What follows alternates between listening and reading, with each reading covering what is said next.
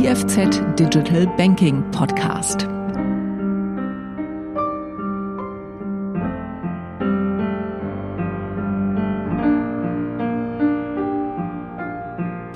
Und da sind wir wieder nach der zugegebenermaßen sehr langen Sommerpause mit dem IFZ Digital Banking Podcast. Heute, sehr geehrte Zuhörende, haben wir Gilles Marty bei uns zu Gast. Gilles Marty ist Senior Legal Counsel Clients and Litigation und er ist Data Privacy Officer von Postfinance. Hallo Herr Marty, schön sind Sie bei uns. Hallo zusammen, guten Tag. Wir bitten unsere Gesprächspartner immer gern, sich unseren Zuhörerinnen und Zuhörern einmal vorzustellen. Wer ist denn Gilles Marty und was macht er? Äh, ich bin im sprachlichen und kulturellen Röstigraben am Murtensee aufgewachsen und nach Ausbildungen eigentlich in den Rechtswissenschaften in Fribourg, Straßburg und auch Luzern als Legal über 15 Jahre im nationalen und internationalen Sozialversicherungsrecht tätig gewesen und als solches eigentlich auch dann mit, vor allem mit sensiblen Gesundheitsdaten im internationalen Kontext in Berührung gekommen. Stichwort internationale Leistungsaushilfe im Krankenversicherungsbereich mit zwischenstaatlichem Datenaustausch und jetzt eigentlich seit drei Jahren als Senior Legal Counsel und Datenschutzexperte für Postfinance tätig, mit abgeschlossenem CAS, auch in Data Driven Organization. Und äh, ja, berate eigentlich die, diverse Projekte und bin auch beteiligt am Setup des äh, Consent Managements im Hinblick auf das neue Datenschutzgesetz, welches per 1. September 2023 in Kraft tritt. Super, da sind wir ja genau rechtzeitig, äh, knapp ein Jahr vorher. Wir sind ja einander vorgestellt worden, weil ich mich auch so seit einiger Zeit dafür interessiere, was das neue Datenschutzgesetz ähm, entsprechend für Banken bedeutet. Was sind denn Ihrer Meinung nach so die wichtigsten Punkte, die sich da ändern? Ja, aus Sicht von Versicherungen und Banken, also ich rede jetzt da ja für, für die Großen, sage ich mal, sind sicher folgende Themen zentral. Ähm, einerseits, dass nur noch Daten natürlicher Personen künftig betroffen sein werden und nicht mehr auch juristische Personen involviert.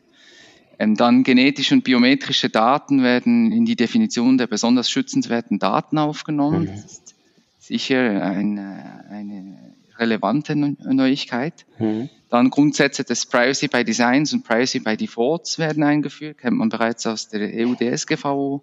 Mhm. Stichwort ähm, kundenfreundliche Voreinstellungen, also dass man nicht ist, aus irgendwo über sieben Klicks Dinge zu verstecken, sage ich mal. Transparenzgrundsatz spielt natürlich da, da auch ein. Mhm. Dann eine Folgenabschätzung, die man durchführen kann oder muss, je nachdem Konstellation, sofern ein hohes Risiko für die Persönlichkeit oder die Grundrechte der betroffenen Person besteht. Ähm, das sind wesentliche Punkte auch. Und dann vor allem auch äh, strafrechtsbewährte Informationspflichten, also die Datenschutzerklärungen, die ja dazu dienen, die Informationspflichten sauber zu befüllen, die werden sicher noch an Wichtigkeit gewinnen in Zukunft. Ähm, und das Herzstück eigentlich der ganzen Gesetzesreform ist, dass man ein, äh, wer das noch nicht hat bereits, dass man ein sauberes äh, Bearbeitungsverzeichnis ähm, erfasst, das eigentlich sämtliche Datenbearbeitungen ähm, abbildet mhm. und als solches auch sauber die Bearbeitungszwecke wiedergibt und was dann mit diesen Daten äh, passieren wird. Das ist sicher äh, das Zentrale. Es gibt dann auch noch weitere Themen natürlich, die relevant sein werden. Begriff Profiling und so weiter mhm. kommt dann sicher auch wieder, wird auch in der Literatur bereits breit diskutiert. Mhm. Das ist sicherlich auch so ein, so ein, Punkt, der mich nachher besonders interessiert im, im, Verlauf des Gesprächs. Da sind ja jetzt eine ganze Menge an, an Veränderungen.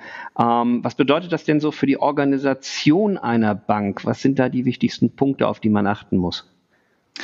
Ja, so also primär bedeutet das mal, dass man ein gut konzipiertes Großprojekt eigentlich auf die Beine stellen muss mit, mit, einer agilen Umsetzung zu diesen diversen Themen. Also es ist wie ein bunter Blumenstrauß zu verstehen ein bisschen, ja. um das mal so auszudrücken. Da hat man Cookie-Banner für den öffentlichen Bereich, man hat ein sauberes Consent-Management aufzusetzen, wo man die Rechten, Rechteverwaltung und Einwilligungen oder auch Opt-outs steuert. Also, wie gesagt, die Datenschutzerklärungen, die dann für die Informationspflichten da sind, Bearbeitungsverzeichnis sauber technisch auch aufzusetzen, dass man äh, diese Informationen auch sauber verwalten kann dann als Bank oder Versicherung. Und dann ein Löschkonzept, wenn dann äh, Daten gelöscht werden müssen in den Datensystemen, das muss über ein sauberes Konzept eigentlich aufgesetzt werden. Ähm, ja, das sind so die die wichtigsten Themen, sage ich mal, und auch gewichtige Budgetposten, gerade das letzte mit dem Löschkonzept, ja. bedeutet natürlich auch einen finanziellen Aspekt, wo Unternehmen auch bereit sein müssen, eine gewisse Investition zu tätigen, damit das überhaupt möglich sein wird. Mhm.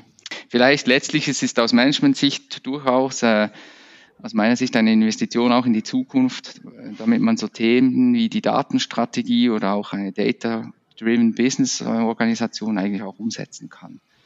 Das ist eigentlich so ein bisschen ein Einfallstor, damit man auch die Datenverarbeitung und die Datenstrukturen in-house auch sauber aufsetzen kann. Mhm. Data-Driven Organization, das hat ja, hat ja dann auch sehr viel eigentlich mit der Aktivierung und dem Einbinden von den, von den Mitarbeitenden zu tun. Ähm, wie betreibt ihr dieses Change Management? Wie sensibilisiert ihr bei Postfinance die Mitarbeitenden an der, an der Kundenschnittstelle für diese Themen? Ja, ähm, bedeutet viel Überzeugungsarbeit, ähm, wo man auch äh, wirklich Manpower einsetzt. Abbau sicher auch ein bisschen von Vorurteilen. Ja, Datenkraken wollen, sind, wollen wir nicht werden, will niemand werden. Gleichzeitig ist man diesem Vorwurf manchmal ein bisschen ausgesetzt.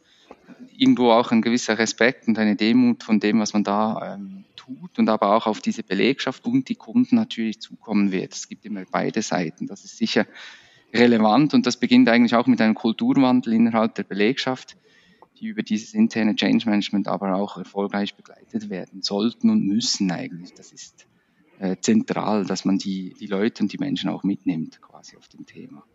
Konkreter eigentlich ähm, transparentes Handeln mit Nachvollziehbarkeit oder auch einen ethischen Umgang mit Daten ähm, ist sicher relevant. Mhm. Transparenz, Vertrauen schaffen, Mehrwert für Kunden und die Bankeffizienz erkennen lassen dass man eben sieht, okay, ich bin bereit, meine Daten einer Bank oder einer Versicherung zur Verfügung zu stellen, habe aber selber auch einen Mehrwert und vertraue ihnen auch, dass sie seriös und, und, und mit dem nötigen Augenmaß mit diesen Daten umgehen. Ja, also Mehrwert heißt dann ja vor allen Dingen auch, auch ein Zeitvorteil durch Vertrauen, oder? Ja, sicher auch, ja. Kann man durchaus so verstehen, ja. Hm. Ich glaube, das ist, das, ist, das ist wichtig, dass man sich das mal bewusst wird, äh, bewusst werden lässt, ähm, was das denn auch für den einzelnen Kunden heißt. Ähm, auf der anderen Seite ist es ja wahrscheinlich auch mit Sensibilisieren äh, der eigenen Mitarbeitenden gar nicht allein getan. Ähm, es geht ja auch darum, auch gezielt zu unterstützen, beispielsweise über Systeme. Was kann man denn da so systemmäßig oder, oder IT unterstützt tun? Ja, toolmäßig gibt es relativ viel, aber mhm. bevor man eigentlich die Technik einsetzt und sensibilisiert der, das Front Office, finde ich, ist ja auch wichtig, dass man ähm, quasi diese Leute nicht sich selber überlässt und auch nicht die IT sich selber überlässt, sondern dass man dort einen Support vor allem auch an den Retail und an den Front Office ähm, aufsetzt, beispielsweise mhm. über dezentrale Datenschutzkoordinatoren, ähm, die, welche in der Regel dann auch aus den Business Units herkommen. Also die kennen dann auch dieses datengetriebene Business und diese neuen Vorhaben, diese Innovationsvorhaben, die man möglicherweise hat und wo man in die Zukunft hingehen will. Und verstehen aber gleichzeitig auch, dass Aspekte des Datenschutzes frühzeitig mit einzubringen sind. Das ist eigentlich ähm, sehr, sehr zentral, dass man nicht irgendwie immer ein, ein Late Follower ist und dass man das zeitlich wirklich frühzeitig abholen kann. Das sind dann meistens geschulte interne oder externe Mitarbeiter aus Business-Organisationseinheiten. Die helfen dann bei der Befüllung von die, dieses Bearbeitungsverzeichnisses. Und mhm. dieses Verzeichnis, das malt man dann nicht irgendwo auf eine Excel-Tabelle, sondern da gibt es natürlich auch äh, technische Lösungen, äh, die angeboten werden, die mal aber auch ein Promise für den Kunden sehr zentral äh, aufgesetzt werden über Module, technische Module, Mhm. Wo dann jede Bank oder Versicherung ihre, ihre konkreten Bearbeitungszwecke dann auch abbilden kann und ihre Bedürfnisse eigentlich letztlich auch so mhm. aufsetzt technisch. Das ist sicher relevant und machbar. Wenn ich mir das jetzt anschaue, also ihr habt ja jetzt relativ viel auch äh, über persönlichen Support durch diese Datenschutzkoordinatoren geredet. Ähm, wie lange braucht es denn, bis die entsprechend eigentlich ausgebildet und, und, und up-to-date sind, dass die die Fronteinheiten auch, auch unterstützen können? Ja, also initial braucht es sicher mehrere Kick-Off-Sitzungen, mhm. die man gemacht hat. Und das ist eigentlich eine, eine rollende Begleitung. Es gibt mhm. nicht ein initiales Setup und dann kann man sagen, gut, äh, das sind jetzt alles unsere kleinen DPOs quasi draußen ja. und wir lassen die laufen. Ähm, das sind auch die Ansprüche äh, jeweils in den Units sind völlig unterschiedlich. Man muss sich vorstellen, wenn jemand aus der Innovationsabteilung kommt, ist das vielleicht noch mal ein anderes Kaliber als jemand, der bei Analytics schon sehr vertieft mit diesen Themen tagtäglich zu tun hatte und, oder Marketing, wo vielleicht ganz andere Ideen im Vordergrund stehen mhm. primär. Trotzdem müssen sie diese Ideen auch mit Datenschutz in Einklang bringen. Ja. Da gibt es eigentlich wiederkehrende Sessions, es gibt auch Online-Learning-Plattformen, die diese Leute zwingend auch besuchen müssen und bestehen müssen. Es ist eine Art ein, ein Prüfverfahren, aber nicht um die Leute zu, um Angst zu verbreiten, sondern einfach die Sensibilität zu schärfen in diesem ganzen Thema. Mhm. Und ähm, wenn es dann natürlich Themen gibt, die technisch viel zu schwierig sind oder wo sich diese Leute nicht wohlfühlen, haben sie selbstverständlich dann immer die Möglichkeit, auch über Compliance, über Legal oder auch über die Datenschutzstelle natürlich Rückfragen zu stellen und entsprechende zusätzliche Abklärungen machen zu lassen. Mhm. Da gibt es Handbücher, Merkblätter und so weiter, die ausgearbeitet werden. Ja. Super, Sie haben ja jetzt eben Marketing erwähnt. Ähm, wenn ich heute mit vielen Banken spreche, dann ähm, haben die ja eigentlich ähm, auch ganz häufig so die Bedenken bezüglich neuen Datenschutzgesetz, ähm, dass sie ihre Kundenbeziehungen, die sie heute unter Risiko- oder Verkaufsgesichtspunkten bewerten, ähm, dass sowas unter das Profilierungsverbot fällt. Mhm. Ähm, was sagen Sie dazu? Also und das Profilierungsverbot mal grundsätzlich, es ist ja nicht so äh, am Horizont, dass ein Profiling per se eigentlich dann verboten würde. Gell? Ähm, es ist eher so, übrigens auch nicht auf der Ebene der Europäischen Union, also wenn okay. man dort die entsprechenden Einwilligungen hat, ist das, ist das mhm. sauber machbar. Es muss einfach die entsprechenden Bearbeitungszwecke einhalten, sich auch. Ungeachtet dieser Ängste dieses gläsernen Bürgers, wie man so sagt, ja. äh, ist sicher in, und in der Medienwelt auch liest, sind, sind andere rechtlichen Themen auch, äh, ja, auch relevant, insbesondere auch im Einsatz von Softwaretechnologien mit Bezug zu den USA, typischerweise diese Google Analytics oder Adobe Analytics mhm. Themen, da gibt es verschiedene Produkte, um einige nur zu nennen und natürlich mhm. auch auf rechtlicher Ebene mit diesen Schremsurteilen, die man schon kennt, mhm. Lawful Access im Zusammenhang mit der USA ohne jetzt da juristisch äh, den Podcast zu sprengen, aber das sind natürlich schon äh, Rahmenbedingungen, die relevant sind. Genau. Ja. Wichtiger ist einfach die Erkenntnis, dass das Profiling nach der NDSG, also nach dem neuen Datenschutzgesetz, ebenfalls äh, quasi ab im Artikel 5 Liter F ähm, eine Legaldefinition erhält, die aber doch relativ vieles offen lässt und mhm. die Unternehmen müssen einfach erkennen, vor allem praktisch, ab wann findet in deren Unternehmen ein Profiling statt und wie wird damit umgegangen. Also, holen wir Einwilligungen ein, ist das nun Profiling, machen wir Matching mit Daten, äh, sind ein eindeutige Zusammenschlüsse möglich von Kunden, von Drittpersonen. Äh, das wird sicher diverse Unternehmen beschäftigen, auch in Zukunft, ja, mehr denn je.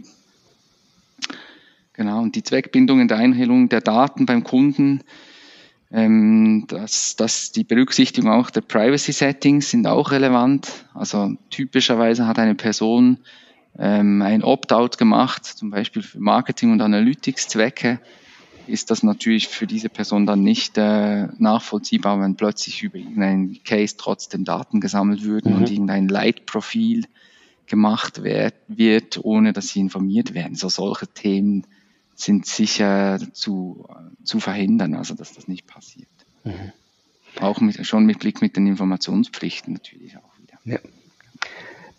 Was dabei natürlich spannend ist, ist, ist, wie ihr das geregelt habt. Also, dass da äh, wirklich so eine, so eine verständliche, nachvollziehbare Datenschutzerklärung da ist. Ähm, wie versteht denn euer Kunde bei PostFinance jetzt, was mit seinen Daten gemacht wird und sicherlich auch gemacht werden muss, damit man ihn oder sie adäquat bedienen kann? Mhm. Also wir haben, wie gesagt, die Datenschutzerklärung, ja, die haben wir neu aufgesetzt, mhm. ähm, sowohl für den öffentlichen Bereich, die Web, als auch die allgemeine Datenschutzerklärung. Es werden noch einige Folgen, vor allem für Innovationsvorhaben, wie, wie das andere Banken und Versicherungen auch tun aktuell. Ähm, wir finden einfach, mit dem ist es nicht gemacht, wenn man äh, den, den Kunden quasi in seinem User Journey begleiten will ja, ist es unbedingt notwendig, dass man auch dort gewisse Informationen äh, schaltet, sei es über Zwischenseiten, wo man ihn irgendwo im E-Finance oder über eine App begleitet und die einblendet.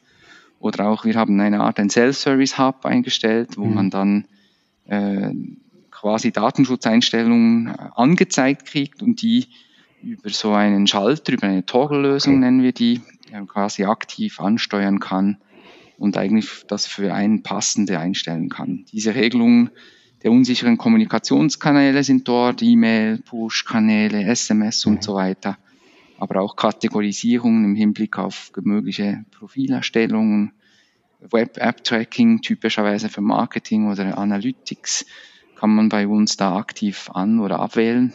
Mhm. Ähm, die Kunden sollen eigentlich einfach erkennen können, welchen Mehrwert sie im Banking als User-Erlebnis erfahren. Und wenn sie eine Bereitschaft haben, da mitzumachen, dann ist, haben eigentlich alle etwas davon. Und das mhm. ist eigentlich der, der gute Case, sag ich mal. Und dort möchte man eigentlich hin. Und wer das dann nicht möchte und sich halt anders entscheidet, ähm, dann hat die Bank trotzdem gewisse Vorkehrungen manchmal zu treffen. Gewisse Kontrollen kann man nicht abwählen, sei es Geldwäscherei-Gesetzgebung, die reinfließen, das ist klar, oder Fraud Monitoring, das sind so andere Themen. Aber sicher im Bereich Marketing oder Analytics im Hinblick für, für Modelle kann man durchaus äh, seine eigenen Daten sperren lassen, wenn man das möchte, ja, absolut. Ja, hört sich, hört sich, hört sich prima an, vor allem auch unwahrscheinlich transparent. Lassen wir uns mal dieses gesamte Gespräch ein wenig zusammenfassen nach jetzt 15 Minuten. Ähm, was ist denn so Ihr Zwischenfazit zum Thema Datenschutz? Ein Zwischenfazit ist, dass es ähm, an Sensibilisierung äh, gewonnen hat, überall. Man ist sich diesen Themen bewusst, auch im Hinblick auf, was da neu kommt, im Hinblick auf dieses neue Gesetz, das hat man übrigens auch legiferiert im Hinblick auf eine Äquivalenzanerkennung der Europäischen Union, also dass die EU-Kommission dort die Äquivalenzanerkennung äh, geben wird. Und es wird spannend sein, aktiv mitzuerleben, wie Digitalisierung und der Umgang mit diesem Datenschutz dann zwischen Privatpersonen und Unternehmen künftig wirklich dann auch gelebt wird. Ähm, ich glaube, das ist das Zentrale. Ähm, es gibt viele juristische Abhandlungen und Vorstellungen über Datenverwendung und Datenschutz und, und, und viele Meinungen. Und letztlich wird sich dann in der Praxis zeigen, was auch der Kunde und akzeptiert und gewillt ist zu geben. Und dann gibt es auch noch Regulatoren natürlich, sei es der öffentliche, der EDOP oder äh, auch Gerichte, die dann ein bisschen helfen werden, dass das in die richtigen Bahn gelangt. Also der, der, der Datenschutz sozusagen als, als, ähm, als gelebtes, gelebtes Thema, das sich dann auch entsprechend weiterentwickelt. Ähm, Herr Marti, ich danke Ihnen sehr, dass Sie uns einen äh, Einblick gegeben haben. Ich merke, das ist spannend, das bleibt spannend und äh, vielen Dank für diesen tollen Austausch. Vielen herzlichen Dank.